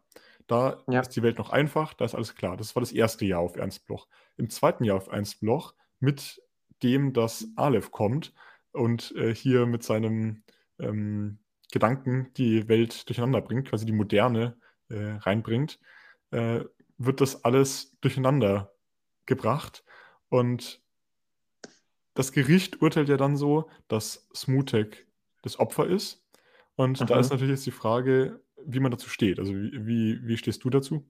Ähm, ist, Boah, ist er Opfer? Ist er Täter? Es wird, auch, es wird ja auch argumentiert, weil das erste Mal, wo er von Ada verführt wurde, da wurde er noch nicht erpresst. Das heißt, das ist ein besonderer Fall. Und da wird argumentiert, dass es halt, ähm, ja, also dass, dass Ada da so ja. viel Dominanz ähm, gezeigt hat, dass sie so verführerisch war, dass man das, das mutig nicht zur Last legen kann. Also, oh, ich weiß nicht. Wenn da, da, da also, ja, ist die, schwierig. Wie, wie stehst du dazu? Also auf der einen Seite, also da wird ja aber komplett dem der eigene Wille abgesprochen, den Smutik hat. Also ich erinnere mich noch an die Szene, wo das als erst jetzt als es verführt wurde und er so, ja, ich kann ja eigentlich noch aufhören, ne? Also ja, jetzt, wo wir nicht ihr Nachlauf, also noch ist ja nichts passiert. Also, ja gut, jetzt sind wir nackt, aber noch ist ja eigentlich nichts passiert. Und dann so, Bro, du kannst schon eigentlich einfach gehen, ne? Also, das ist, also, ich weiß, dass das ist irgendwo schon manipulativ, ne? Das wurde alles so hingesetzt, aber da wird Smutek komplett Eigenschaften abgesprochen. Ein Mann ohne Eigenschaften, ne? Ja. ähm, deswegen, ich glaube, da ist keiner wirklich schuldig, weil nur weil man manipulativ ist, heißt ja nicht, dass es funktioniert. Ne? Also man kann ja manipulativ agieren, aber die Frage ist, ob man dann auch, ob das auch funktioniert. Also manipulativ sein ist auf jeden Fall schlecht, das ist auf jeden Fall schon mal falsch. Man sollte nicht darauf, also meine Meinung einfach, man sollte jetzt nicht unbedingt Einfluss auf die Meinung anderer Menschen unbedingt äh, ja, Einfluss nehmen. Die, jeder sollte selbst haben. Auf der anderen Seite, ich glaube, beide sind einfach schuldig. Und deswegen, ich glaube, das ist die einfachere Lösung, als zu sagen, wer ist jetzt wirklich mehr schuldig an irgendwas, weil es ist immer so, das läuft dann irgendwie im Kreis so. Man sagt, Smutik ist schuld, ja, aber eigentlich, und dann sagt man, ja, dann ist alle schuld, aber dann sagt man, ja, aber eigentlich, also, boah, schon irgendwie schwierig. Ja.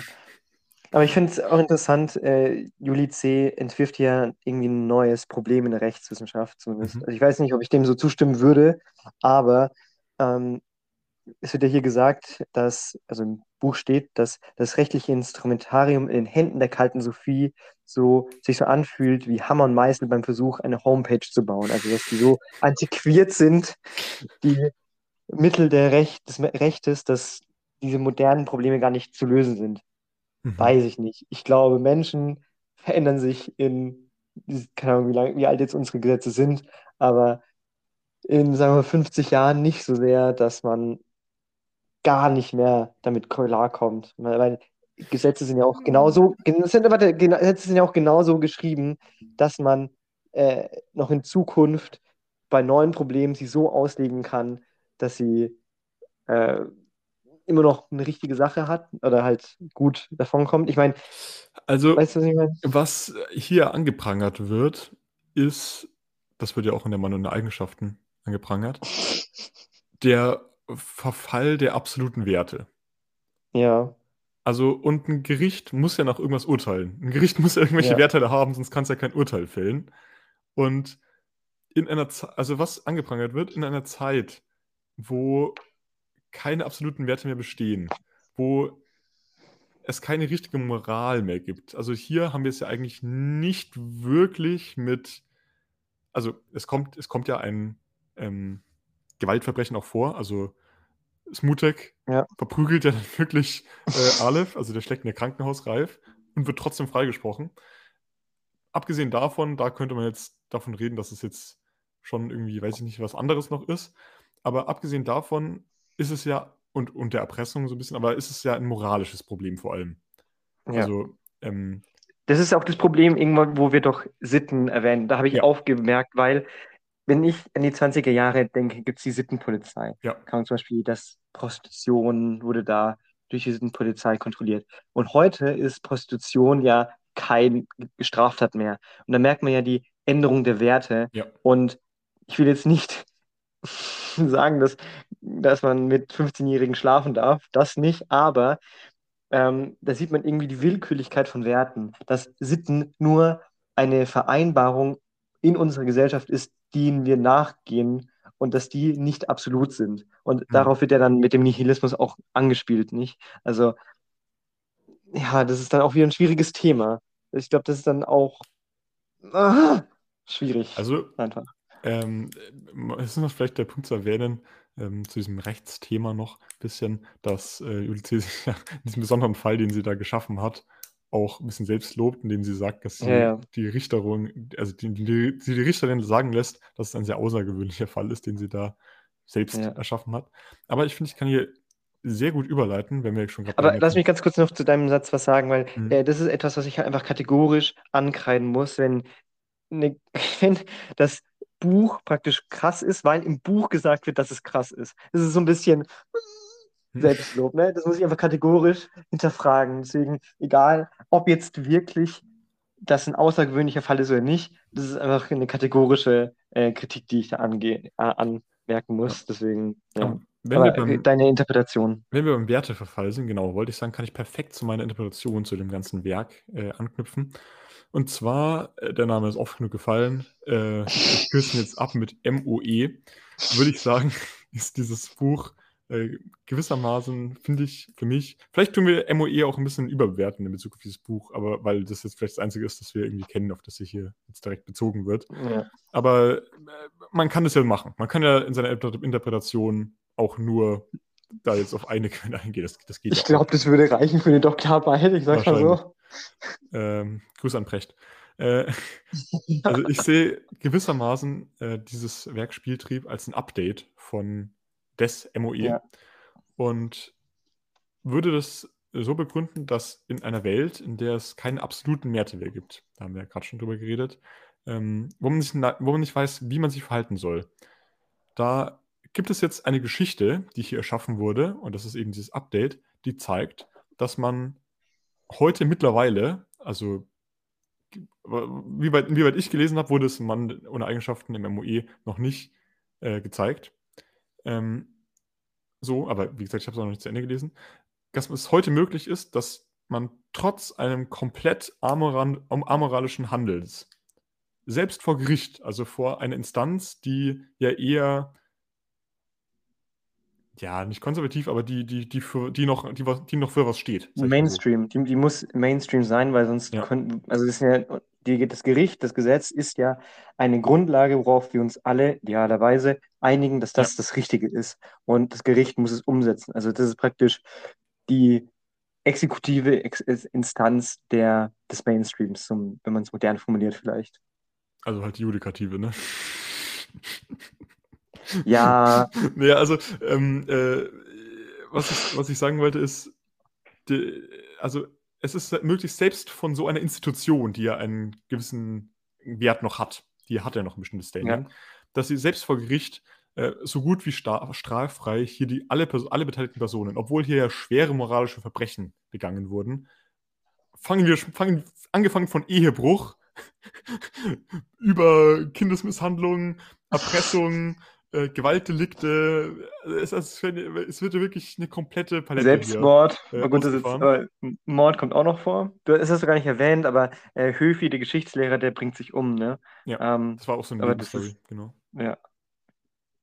Aber es ist, es ist ein Mord gewesen? Es war doch ein Selbstmord. Selbstmord. Ja, nee, Selbstmord, aber Mord kommt Ja gut, aber Suizid kommt ja auch bei der Frau Smutek äh, vor und so. Ja, Also. Aber das ist ja kein Strafdelikt in dem Saßen. Also, Also Selbstmord ist verboten, ne? Möchte ich, also, soweit ich weiß, Echt? ist Selbstmord verboten. Bei Ja. welcher Strafe? das weiß ich jetzt nicht. Okay. Lebenslang Gefängnis. Okay, ich, da, alle, alle Witze, die man drüber macht, sind schlecht. Ich nehme das zurück, falls ich jetzt einen Ansatz gebracht habe. Egal, auf jeden Fall. Selbst bei den amoralischsten Handlungen, aus klassischer Sicht gesehen, kommt man heutzutage selbst vor Gericht der höchsten Instanz, die wir hier in Zug auf ähm, was bewerten haben, straffrei raus. Und ich finde, Mhm. da wird mit diesem Fall von Ada gezeigt, ähm, dass diese, diese Utopie von Nietzsche, sage ich mal, dem seine Philosophie, dass sie heutzutage sehr umgesetzt würde. Und Ada zeigt da ja, also mit dieser an Nietzsches Philosophie erinnernde Art, also Nietzsche wird ja auch oft zitiert und sowas, äh, dass man sich seine Werte selber bilden soll, durch Reflexion selber definieren soll. Das ist ja der, Mhm. wie Nietzsche definiert hat. Ähm, so ein bisschen Ausweg aus diesem Dilemma hat. Also es ist, es ist zwar alles beliebig in unserer heutigen Welt, selbst vor Gericht, aber sie fährt ja am Ende mit mutig nach Wien. Weil sie es Mhm. Also sie schafft es ja, in dieser Welt zu bestehen. Sie schafft es, nach bestimmten Werten zu leben, nach nicht unterzugehen, nicht in der Verzweiflung zu versinken, wie das vielleicht einige ähm, Nietzsche-Kritiker damals gesagt haben könnten. Sie schafft es. Und ich finde, das zeigt so ein bisschen, dass es zwar, dass wir heutzutage in einer Welt leben, die zwar beliebig ist, die wir keine Werte mehr, keine absoluten Werte mehr haben und sowas, in der man aber trotzdem noch leben kann, in der es noch trotzdem noch zum Beispiel Liebe Mhm. gibt. Auch wenn es jetzt eine sehr komische Liebe ist, eine sehr amoralische Liebe zwischen einem Lehrer und äh, seiner minderjährigen Schutzbefohlenen. Ähm, es gibt sie noch. Und ich finde, das ist etwas, das dieses Buch schon sehr interessant macht. Also ich Ja, will ja. das jetzt nicht persönlich bewerten. Also ich habe ja auch be- bestimmte moralische Vorstellungen.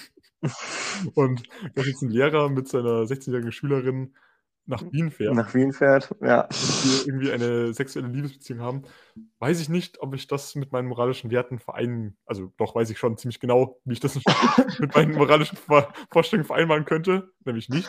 Aber ähm, ja, ähm, es zeigt, dass es geht. Und äh, das Ja. finde ich sehr interessant. Wa- Was ist deine Gesamtinterpretation? Was sagst du zu diesem Buch? Also ich finde deine äh, super interessant, also auch stimme ich auch komplett zu, dass man, dass das Buch zeigt, dass man seine eigenen Werte definieren kann, dass das funktioniert. Ähm, ich gehe mal auf eine, auf die andere Seite, nämlich nicht auf die Wertedefinition des einzelnen Menschen, sondern auf die Wertedefinition der Gesellschaft und wie wir dann mit Menschen umgehen müssen, können, sollen vielleicht auch, Mhm. die eben eine amoralische Handlungsweise haben. Also wenn wir Menschen haben, denen, die keine Werte haben, die, die Werte sind alle verloren, die haben, die wissen nicht, was gut und böse ist. Also es gibt keine moralische Hemmschwelle. Also Aleph, wenn er nicht, also das ist ja nur eine Idee, was er hat, ne? Da könnte er alles Mögliche machen. Und die Menschen auch noch schlau sind, die fähig sind, etwas machen, dann kann ganz schön viel Schlimmes passieren. Also wie du sagst, dein moralischer Kompass ist jetzt nicht so ganz äh, einzuhalten oder ist nicht dem zuzuordnen, was jetzt im Buch passiert, wirklich. Also es würde ich ja als schlecht empfinden. Und ich würde mal sagen, unsere Welt ist ja genauso auch aufgebaut, dass wir das als schlecht empfinden. Mhm. Und ich, irgendwie zeigt es mir, dass die Welt einfach ist zu zerstören. Sie ist sehr fragil. Also, Mhm. wie du meinst, das Gericht, da kommt man straffrei raus. Das hat mich schon ein bisschen schockiert, aber irgendwie muss es auch passieren in so einem Buch. Ne? Irgendwie habe ich es Mhm. erwartet. Und wir bekommen hier dann auch, wie, wie gesagt, diese Darstellung, dass wirklich auch Schlimmes passieren kann, wie jetzt zum Beispiel, dass man mit einer Minderjährigen schläft und dass das, ja gut, dass man Menschen manipulieren kann, dass man so ein Leben auch zerstören kann. Ich meine, das Mutter kommt hier recht gut raus, aber es wird ja, alles sagt ja auch, ne, also dein Leben ist zerstört, wenn es rauskommt. Ja, anscheinend irgendwie nicht. Das ist auch, wo ist da die Moral in der Gesellschaft? Aber gut, wo ist die Moral in der Gesellschaft? Das ist, ein, das ist die Frage. Und meine Antwort ist, naja, wir müssen aufpassen, dass wir diese Moral, ich will nicht sagen durchsetzen, aber dass wir arbeiten, um keinen Sittenverfall zu haben. Das ist eine sehr konservative äh, Art, das zu sagen. Aber wir brauchen ja, wir müssen, um ein gemeinsames Zusammenleben zu haben, müssen wir uns auf irgendwelche Werte einigen. Mhm, ja. Und das ist ja irgendwie schlecht, wenn wir nihilistisch sagen, oh, wir haben keine Werte und dann können wir uns auf keine einigen. Oh, ich weiß nicht. Ich glaube nicht, dass wir dann so leben können als Gesellschaft. Wir brauchen gewisse Werte, auf die wir uns einigen können. Und wir müssen gegen, dagegen arbeiten, die sich gegen diese Werte ähm, ja, stellen und auch aktiv dagegen arbeiten, um diese Werte zu zerstören. Also das ist das, was ja, ich sage mal aus der gesellschaftlichen Perspektive da so rauslese. Ja, um jetzt nicht nur Sachen anzuprangern und sagen, wir müssen dagegen zu arbeiten und dann aber nur das Wort stehen zu lassen. Ähm, also ein Mann, der auf jeden Fall dagegen gearbeitet hat, würde ich sagen, war Hans Küng. Der hat ja versucht, mit seinem Weltethos ähm, eine Basis zu schaffen, wo man, also in, in Weltethos hat er versucht, möglichst viele Religionen und auch ähm, philosophische Strömungen, Humanismus und wie auch immer ähm, zu vereinigen und ähm, dort einen quasi Wertekanon fürs 21. Jahrhundert äh, aufzustellen.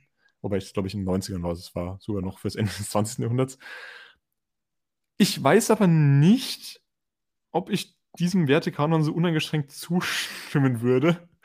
Also es Ja. ist ein Versuch, aber ähm, also es, äh, es wird sich wahrscheinlich lohnen, damit äh, mal auseinanderzusetzen, sage ich mal so.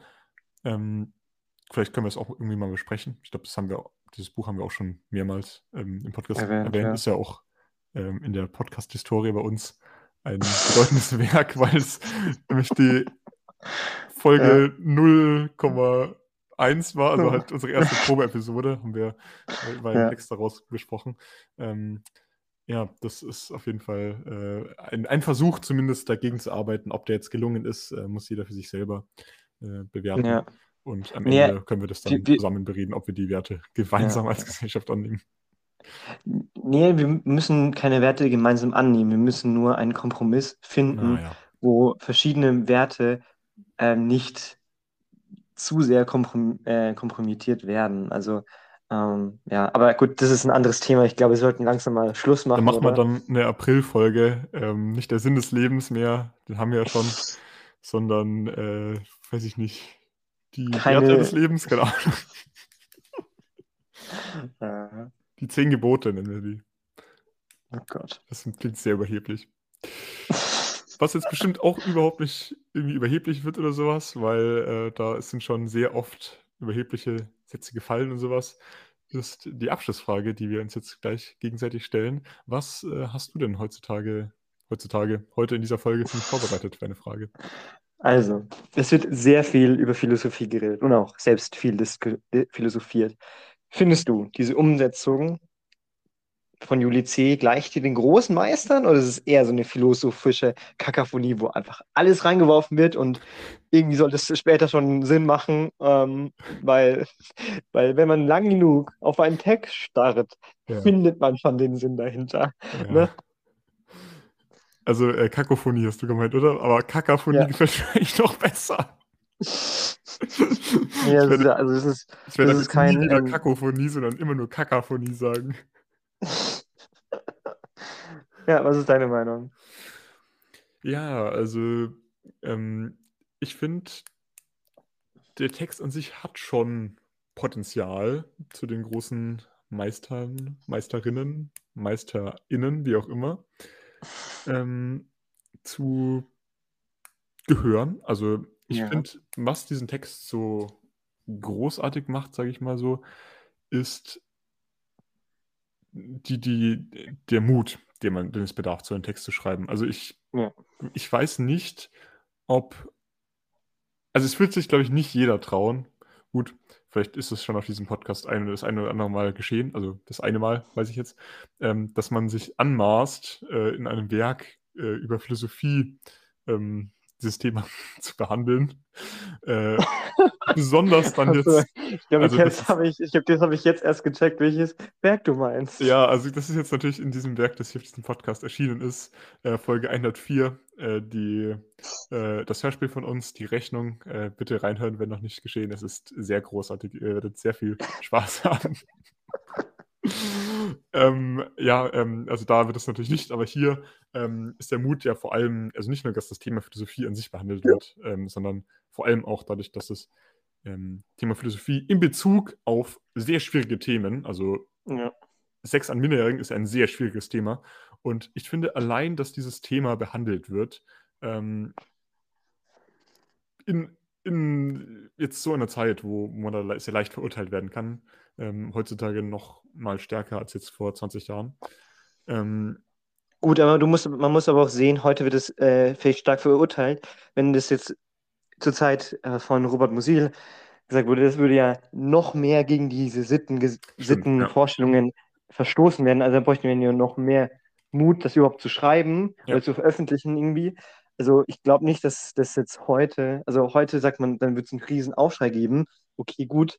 Aber damals könnte man wahrscheinlich so fast ins Gefängnis kommen Ja. oder zensiert werden. Heute wird es nicht mehr zensiert. Ähm, Nee, also- vielleicht geschitstormt, aber Ja, also ich finde, ähm, das kann schon äh, durchaus mit ähm, anderen großen Werken, großen Meistern mithalten, dieses Werk, und muss sich da nicht verstecken. Was aber auch daher liegt, dass ich ja generell eine sehr geringe Meinung von großen Meistern habe. Ja, aber das Nee, also ja. zusammengefasst, ich finde das, das Werk sehr, sehr mutig und äh, Ja. ich finde, es ist ein sehr großes Werk auch. Also äh, es ist schon äh, sehr großartig. Was denkst du? Kann es mit den großen äh, Meistern mithalten? Ich habe jetzt nicht ganz deine Frage beantwortet, aber eine philosophische Ja, Kakaphonie.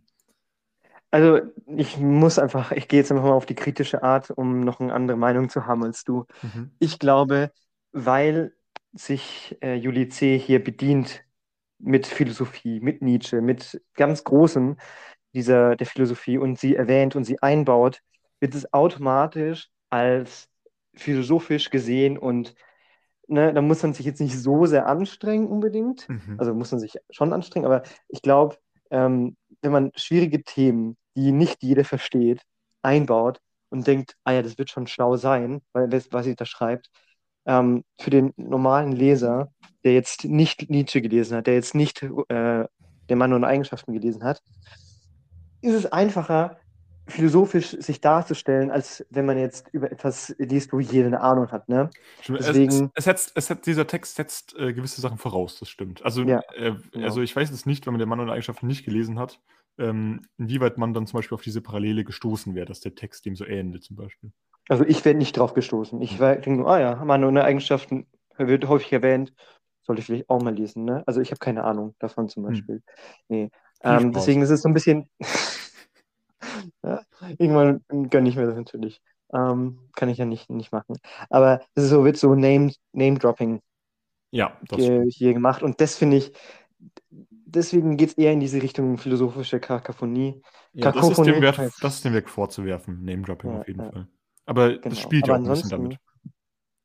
Ja, deswegen ist es so ein bisschen, das ist halt irgendwie, äh, da zieht sich Juli C. ein bisschen raus, weil sie halt so zynisch auch noch mal oder halt ironisch irgendwie macht und dann denken sie, ja, das meinst du, ich weiß es schon selbst, aber irgendwie ist es auch ironisch und, ah, ja, ne, das ist das Problem. Also, ähm, um auf die Rechnung einzugehen, die ja, äh, ja, Ding, da haben wir auch, ähm, also um, um uns selbst die Nase zu Name-Dropping. packen, haben wir auch definitiv Name. Natürlich Auf jeden auf Fall. eine Ja. sarkastische Art und Weise, auf eine zynische. Art und Weise fast schon. Aber ähm, da haben wir auch Name- Name- Name-Dropping betrieben und äh, Ja. haben uns da ja auch so, also wir haben das ja, wir, haben, wir haben, fanden das ja lustig so. Und vielleicht fand sie das ja auch Ja. einfach lustig. Also ich finde, Ja, natürlich. Natürlich ja. kann man das vorwerfen, aber ähm, man muss das jetzt auch nicht, deswegen ist das Werk jetzt nicht schlecht. Nein, nein, nein, nein, nein, nein. Ja. Aber ich wollte ja was, gut, zu deiner Frage. Ich glaube, darüber haben wir jetzt genügend geredet. Okay. Und immer noch keine klare Aussage, keine, klare Aussage gegeben. Beides. Ja, Sehr gut. ja äh, ich, ich möchte einfach dadurch, dass das ja so schwierige Themen ist, wird die Frage jetzt auch ein bisschen schwierig. Und zwar hatten wir Oh in Gott. der Folge zur ähm, Autorin, zu Lycée, Ja.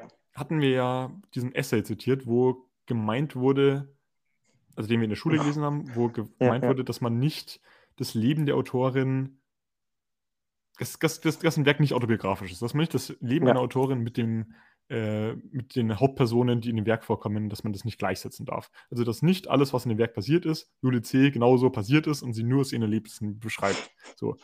Ich habe mich aber die ganze Zeit gefragt, wie kommt man auf solche Ideen? Also, das sind ja schon krasse, teilweise auch sexuelle Fantasien, die hier beschrieben werden.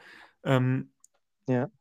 Also das Ich meine, ist sie sagt ja auch in dem Essay, sie sagt ja auch in dem Essay, dass sie sich bedient aus äh, ihrem eigenen Leben und aus der Ja. generellen Welt. Also das ist ja schon so. Es muss ihr nicht passiert sein, aber sie muss ja auch irgendwie drauf kommen. Das heißt, irgendwie muss, müssen irgendwo Parallelen schon sein. Also ich habe jetzt keine konkrete Frage, weil ich weiß nicht, wie ich das formulieren soll. Aber inwieweit denkst du, hat sie sich da Sachen ausgedacht? Wie kann man da Sachen selber erlebt haben? Weil, also bei, bei diesem ähm, Adler und Engel-Roman, Ja. wo, wo irgendwie ein kokainabhängiger 30-Jähriger beschrieben war und sie war, keine Ahnung, weiß ich jetzt nicht mehr, 25 und weiblich so und nicht kokainabhängig, da, das ist ja dieses Beispiel, das da gemacht wurde, da kann man ja, also das ist ja logisch, dass es nicht die ist. Aber ein 14-jähriges Mädchen, das in Bonn auf eine Schule geht.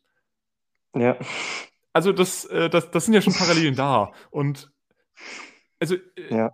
also, wa- also ich, wie gesagt, ich habe keine konkrete Frage. Ich will einfach nur in Bezug auf diese Thematik. Was, was, was hast du dafür? Hast du dir auch Gedanken gemacht, Ja, schon. ähm, ob, ob da Also- bestimmte Sachen erlebt wurden? Was, was, was denkst du da?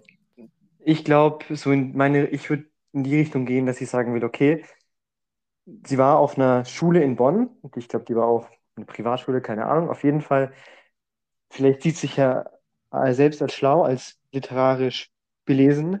Mhm. Was könnte ich denn machen? Was wäre denn mir möglich gewesen, in meiner Schulzeit Schlimmes anzustellen? Und was ist, wenn ich jemanden hätte, der mir dabei noch hilft? Oder jemanden, der mich dazu inspiriert? Was Mhm. wäre, wenn ich schlau bin und fähig bin und jetzt kommt ein schlechter Einfluss in mein Leben? Würde ich dem, was würde dann passieren? Würde ich dem nachgehen? Was könnte alles Schlimmes passieren? Ich glaube, vielleicht in die Richtung ein bisschen, aber keine Ahnung. So gut kenne ich Ulysses auch nicht, was da passiert ist in ihrer Schulzeit. Keine Ahnung. Nee. Ja, Ich finde auch- deine Meinung? Ähm, ja, also ich kann mir schon vorstellen, dass es bestimmte Sachen gibt, die, die, die vielleicht wirklich, ähm, es vielleicht wirklich so gab. Also vielleicht hatte sie wirklich einen, keine Ahnung, sexy polnischen Sportlehrer, keine Ahnung. Ich hoffe mal wirklich nicht für sie, dass äh, da zu große Parallelen waren.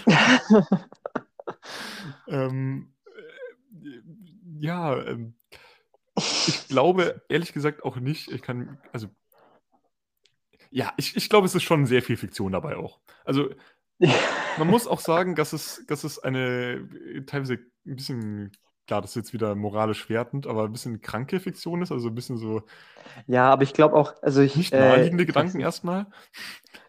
aber es ist auch so, es ist aber auch so, dass es immer wieder dieses minderjährige und nicht minderjährige Thema gibt, dass es Ja, immer wieder mal solche Sachen in den Nachrichten gibt, auch von Schülern und Lehrern. Also es passiert ja hin und wieder mal und ich kann mir gut vorstellen, dass in der Zeit, wo es geschrieben wurde, das auch passiert ist und so, oh ja, wie wäre es, wenn ich die zwei Sachen verbinde? So Stimmt, meine ja. Schulzeit vielleicht Vielleicht gab es auch einen Fall ja. an ihrer Schule auch. Ja, zum Beispiel, ja. Ich finde auf jeden Fall sehr witzig, ähm, das habe ich auch ein bisschen beabsichtigt mit der Frage, dass dadurch, dass sie in diesem Essay, dass sie diesen Essay geschrieben hat, in dem sie propagiert, dass man nicht darüber spekulieren soll, ob eine Autorin mit ihrem Werk irgendwie was Ja. gemeinsam hat. Wir haben da noch nie drüber geredet, aber dadurch, dass sie diesen Essay geschrieben hat, haben wir gerade da genau darüber geredet. Ja, das ist, ähm, das gibt es doch den, diesen äh, Effekt, oder? Denk Dass man, den. Streisand-Effekt, den Streisand-Effekt, dass wenn man nicht drüber, dass man im Internet sagt, lösch das bitte, dass es dann nicht lö- gelöscht Ja, wird, ja, sondern genau. dass es immer wieder und wieder ähm, veröffentlicht wird und so weiter, ja. Denk, denk Naja. nicht an den rosa Elefanten Ja, genau. Nee, es sind blaue Elefanten von der Maus. oder so. Tja, easy. Und den rosa Panda. Tja, easy. Gemacht. Gut, ich glaube, das reicht jetzt aber auch Wir haben heute eine sehr lange Folge aufgenommen. Ja, das fühlt sich zumindest so an. Es Dann ist auch eine lange Folge, bis- eineinhalb Stunden fast. Echt? Ja. Scheiße. Ich glaube, das reicht dann auch, ne? Ja. Bis zum nächsten Mal, würde ich sagen. Mal. Ciao. Ciao.